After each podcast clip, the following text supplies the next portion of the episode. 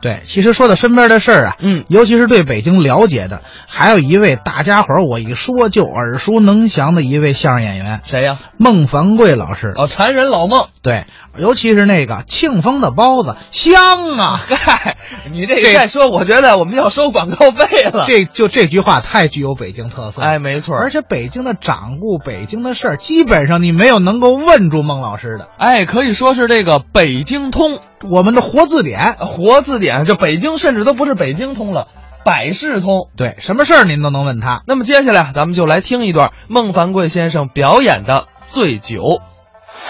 朋友们，我劝您啊，喝酒您可少喝，喝酒您喝点好酒。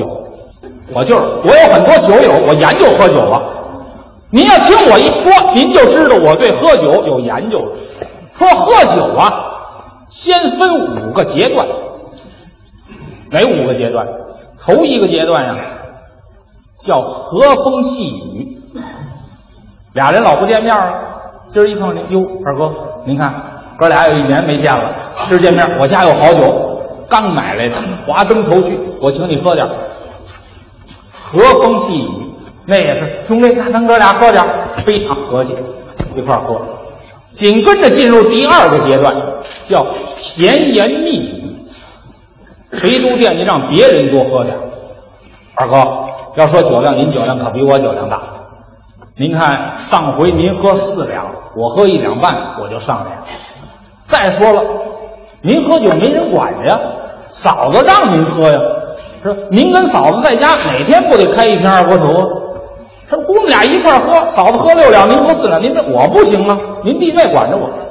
甜言蜜语能让别人多喝点，喝着喝着就进入第三个阶段，豪言壮语。怎么呢？三杯酒下肚，脸往上一红，兄弟，其实要说喝酒啊，我酒量还是真不小。想当年咱们在黑龙江，咱们净喝那净流，那会儿喝八两都没事这今儿这酒没关系，咱俩喝净豪言壮语，再往下喝可就到了暴风骤雨了。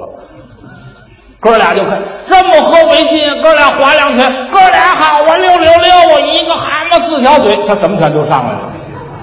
过了这个阶段，就进入第五个阶段，就是不言不语。为什么不言不语？俩人桌子底下去了，喝醉了他能言语吗？所以您听我一说，就能品出我对喝酒有研究。喝醉了有各种表现，千奇百态，有哭的，有唱的，有说的，有笑的，有睡觉的，还有把自己送派出所去的，还有喝醉了发财的。您不信，我给您说一个，这人不是外人，就我们说相声的，住哪儿呢？住西乐园，喝醉了发了财了。老看李金斗喝酒，他生气呀、李金斗能喝呀？李金斗身体多好啊，长得又漂亮，大鼻子是不是？能喝，又能喝又能。他看着生气，他也喝。那天在哪儿喝的呀？宣武门有一小饭馆，一瓶二锅头，他一人全给喝了。吃的也好，两只烤鸭子，喝酒足饭饱，出来了，风一吹，他可就醉了。住家住西楼园，赶宣武门走着回家吗？刚一走到二郎庙那桥那儿，酒劲儿一上来，哭灯栽在那永定门那护城河边上，哇哇全出来了，躺那儿睡着了。正在这时候，这护城河里头过队伍，过什么队伍？就是是这个，那王八，有一大个的，带着一对小个的，在水里正游呢。一探头，嗯，什么这么香？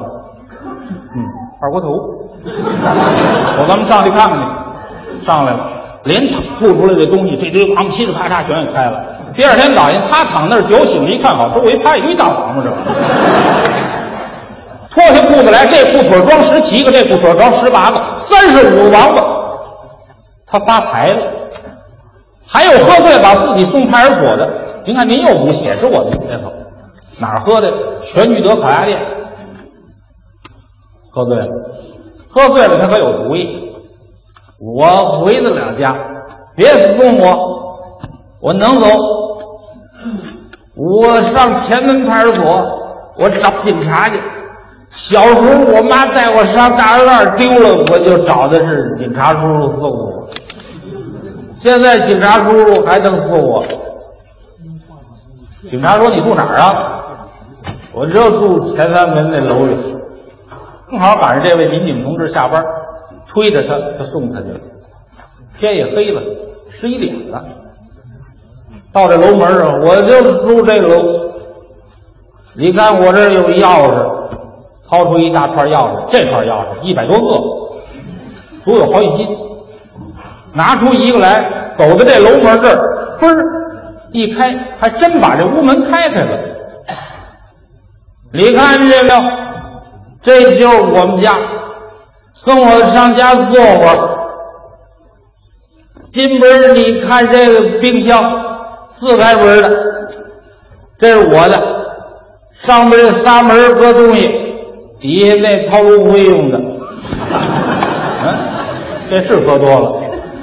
再看这洗衣机，这双缸的，这是我的。看那床，双层网重床，这叫西蒙斯，这是我的。床上躺着那女的，那是我媳妇儿。旁边躺那男的，那就是我。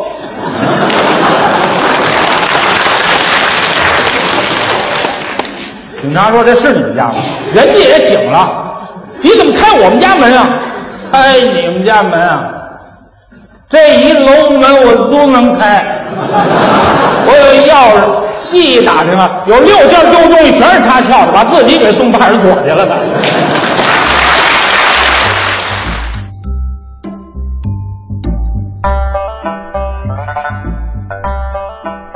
刚才是孟凡贵表演的《醉酒》。